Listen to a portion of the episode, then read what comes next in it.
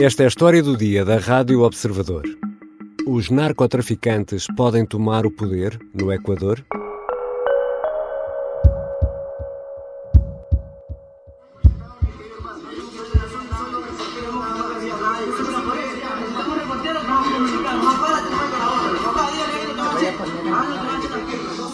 Um grupo de homens armados, encapuzados, entrou num estúdio de televisão do canal TC do Equador na terça-feira e interrompeu um programa em direto.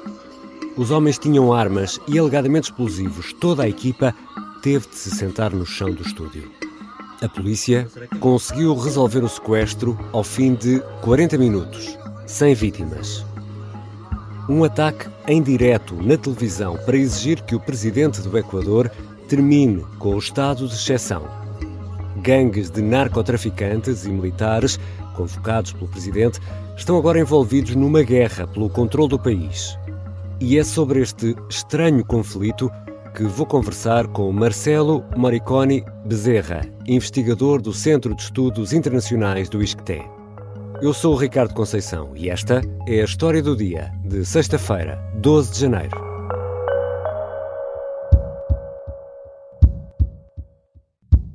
Bem-vindo, professor Marcelo Moricone Bezerra. Olá, que tal, Ricardo? Um prazer, muito obrigado pelo convite. Obrigado. Professor, podemos dizer que o Equador era um país pacífico, tranquilo, ou nem por isso? O Equador parecia um país eh, tranquilo e pacífico, eh, mas eh, tem uma história bastante complicada politicamente, porque sempre foi um país de de conflictos eh, entre supuestamente las, las dos eh, eh, ciudades más importantes, Quito eh, y Guayaquil, eh, con diferentes eh, formas de vivir, con diferentes élites, diferentes políticos, entonces ya eh, eh, había un conflicto. Y de segunda cuestión, por una cuestión geopolítica o geográfica, uh -huh. eh, a cercanía con Colombia, cercanía con, con Perú, eh, con Brasil, eh, países eh, muito vinculados eh, históricamente à produção de, de droga. Eh, não alcança com, por exemplo, lembrar-se que eh, lá por 2018, uhum.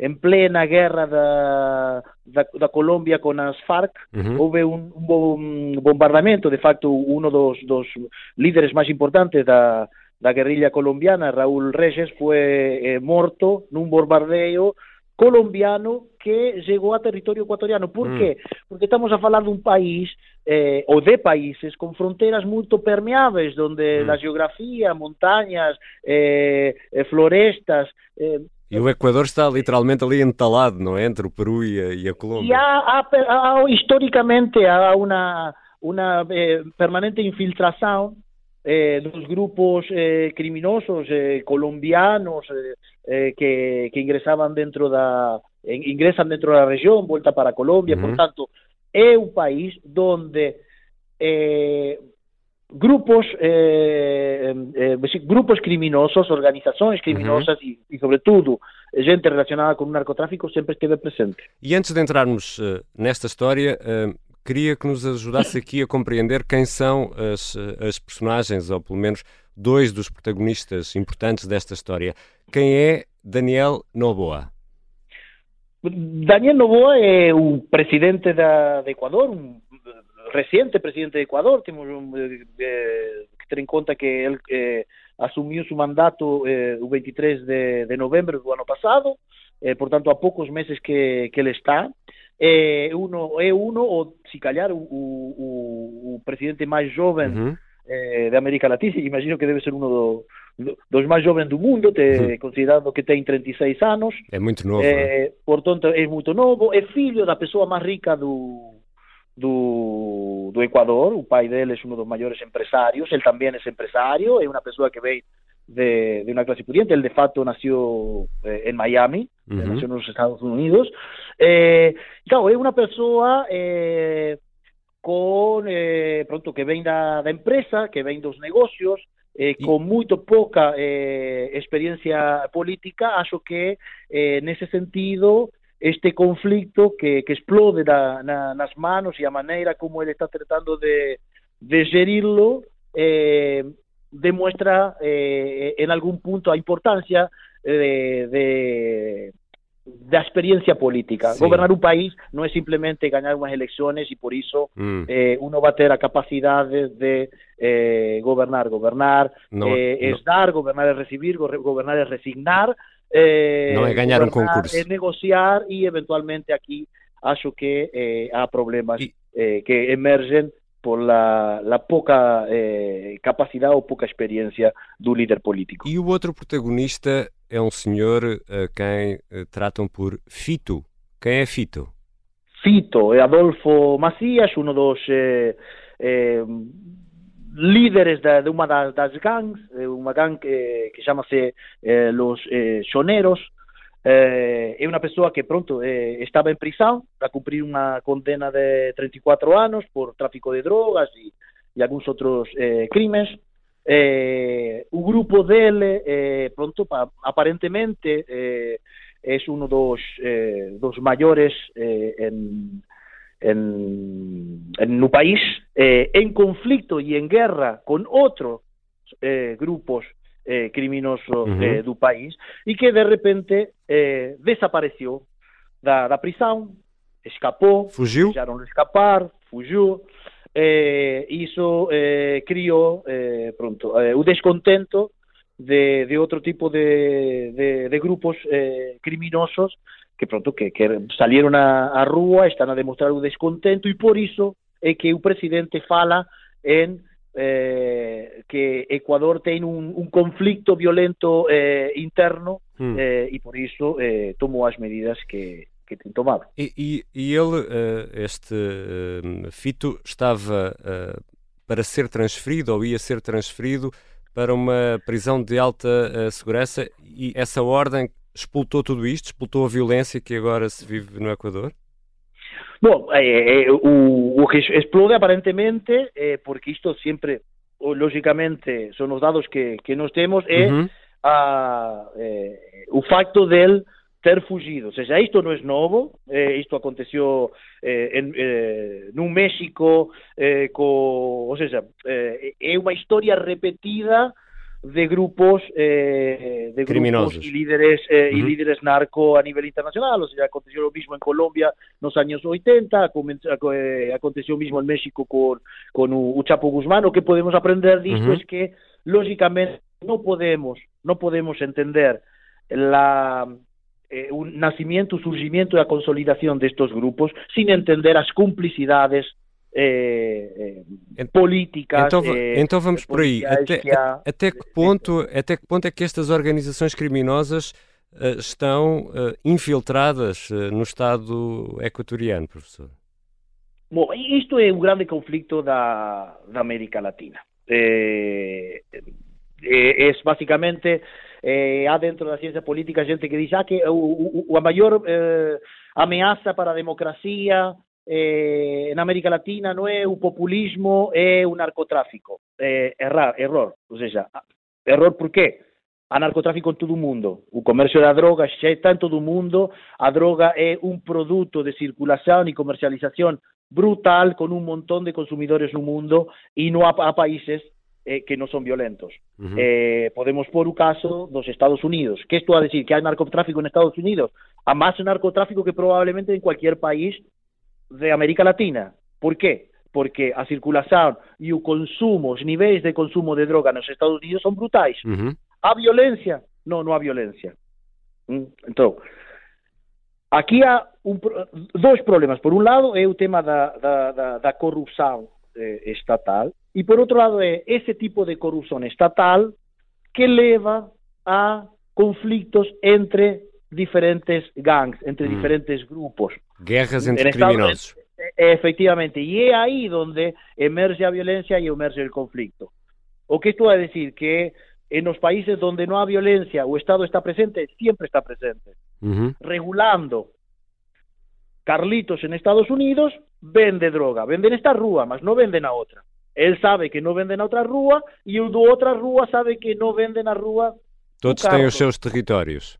Efectivamente, e isso é a organização eh, um, de, de, de, do, do, mercado. Isso que no aconteceu no Equador, historicamente. No Equador as coisas já não são assim? No Ecuador, o, o problema do Ecuador agora é a emergência de diferentes grupos que entram em conflito entre os próprios. Hum. Co consideremos que o, o, próprio presidente falou em 12 eh, grupos, em 12 gangs que operam eh, em Equador, em geral, todas operando desde as prisões. Portanto, aí já temos um primeiro uhum. um, um, primeiro eh, dato que é importante. Ou seja, estas gangs operam desde as prisões. Como se opera desde as prisões? Pois operam porque lá deixam operar. Porque há cumplicidade, eh, claro, não é? Lógicamente há cumplicidade. Eh, e este é o grande problema em, eh, em, em América Latina. E, e, e, a base e a, a raiz deste problema. Há cumplicidade, mas não há cumplicidade em regular hum, eh, concretamente há cumplicidades mixtas de diferentes eh, actores políticos, policiais, judiciales que facen a que son muitos os grupos que están protegidos. Mm. E aquí é onde o, o problema. Todo o mundo quere ficar con o business. Já voltamos à conversa com o professor Marcelo Moricone Bezerra, professor investigador eh, no ISCTE, no Centro de Estudos Internacionais do ISCTE em Lisboa. Afinal, o poder no Equador pode cair nas mãos dos criminosos?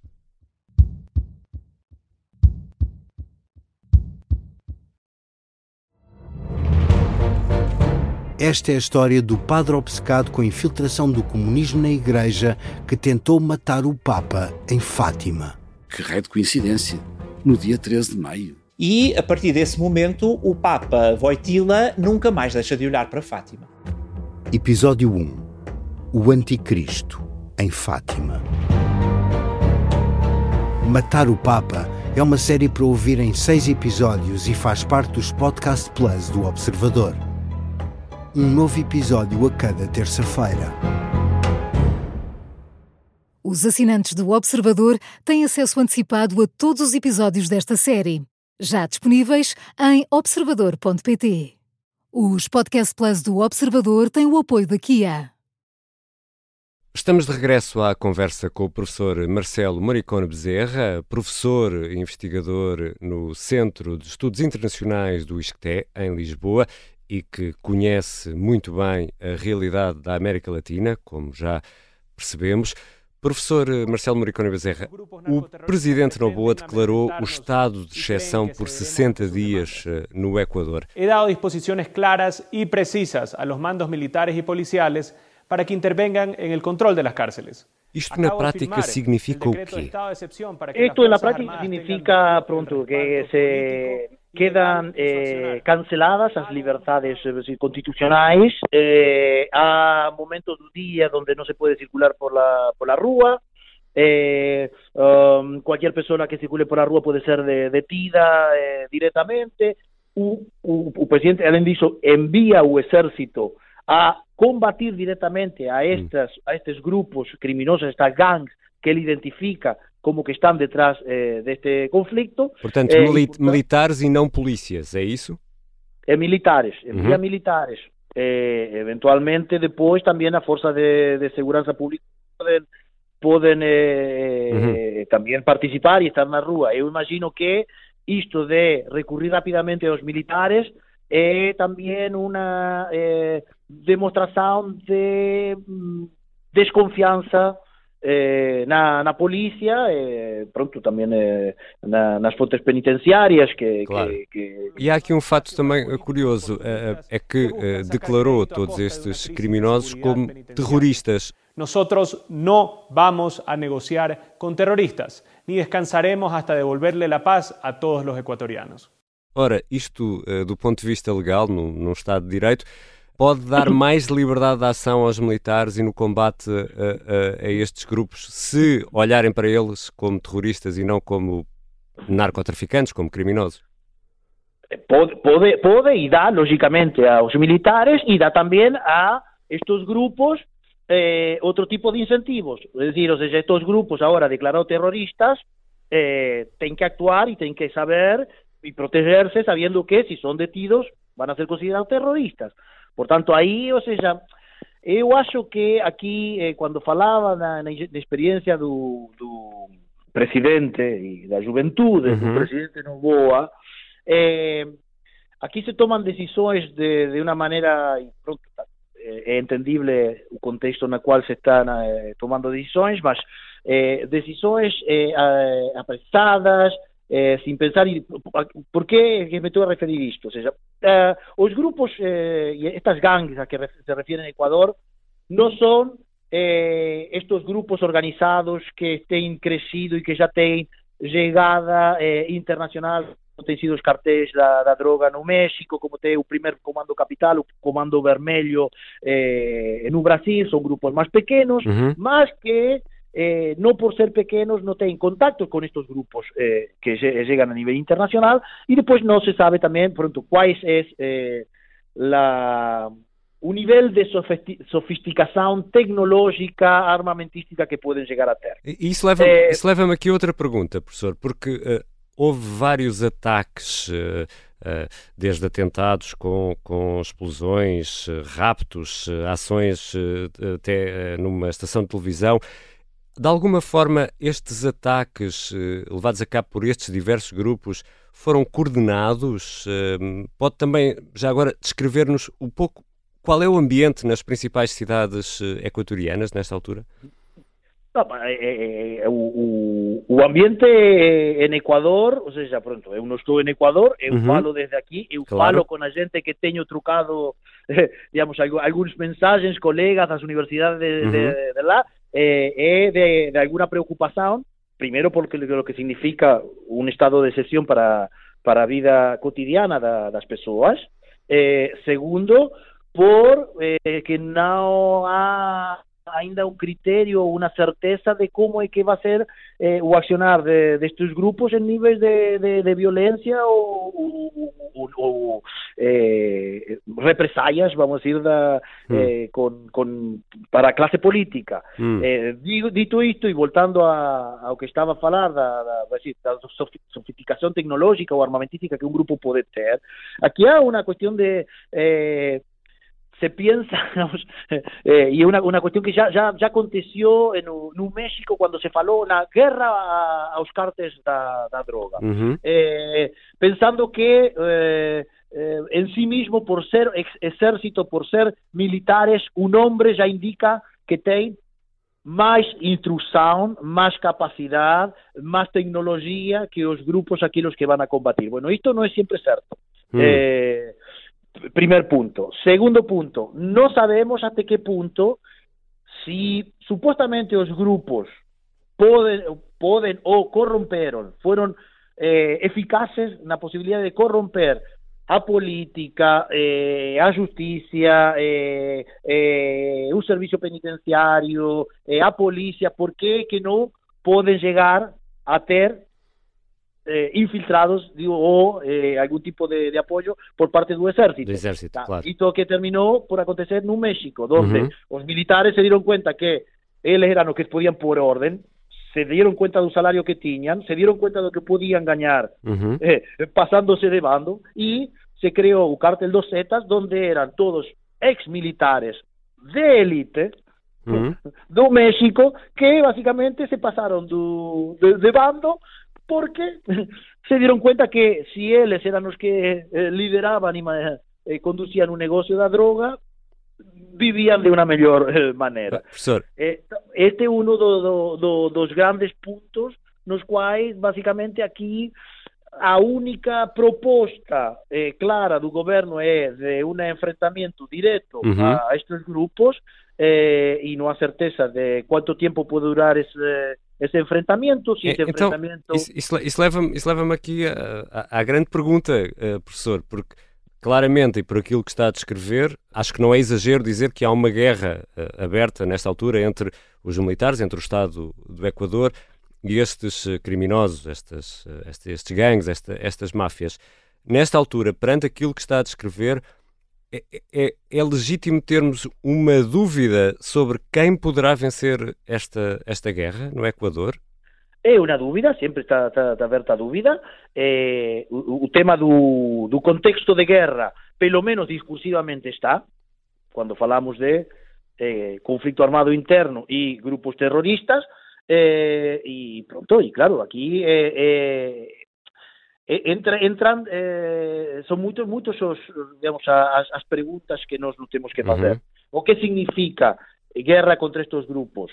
É unha eliminación permanente, o sea, unha erradicalización er, eh, erradicación de, destes grupos, es perseguirlos hasta eliminarlos, es voltar a, a, a colocarlos nas prisões, que sabemos que as prisões son aquelas instituciones donde estas bandas eh, Era de lá que controlavam, controlavam o narcotráfico, não é? Se desenvolvam e controlam o narcotráfico, ou seja, qual é a proposta? Onde está, o, qual, qual é digamos, o horizonte de convivência que o, o, presidente quer para todos os equatorianos? E acho que, por isso eu digo que, acho que aqui é eh, una, começou tudo com uma facilidade no tema do discurso, de levar um discurso beligerante a eh, un discurso sí, de, de, de, de, guerra, de conflicto directo, mas sin ter una, una expectativa que, de, de, de dónde que eh, a, dónde que esto leva e dónde que isto va, va a parar. Por tanto, eu acho que aquí é importante e espero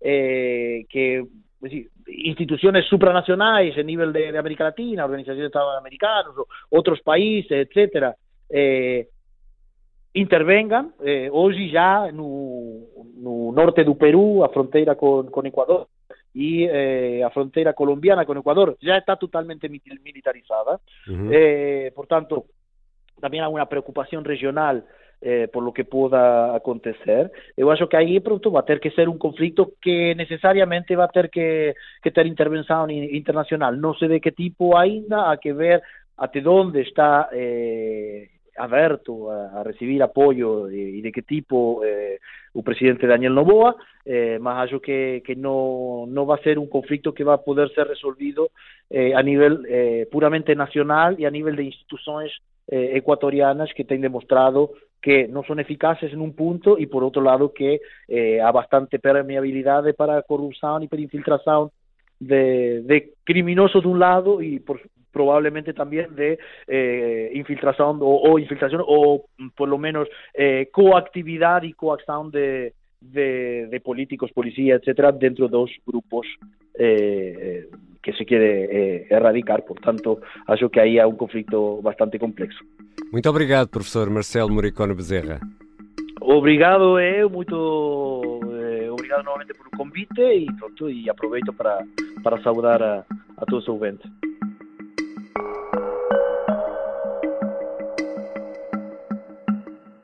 Marcelo Moricone Bezerra é investigador do Centro de Estudos Internacionais do ISCTE em Lisboa. Esta foi a história do dia.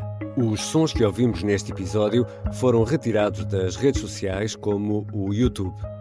A sonoplastia é do Bernardo Almeida, a música do genérico do João Ribeiro. Eu sou Ricardo Conceição. Até segunda.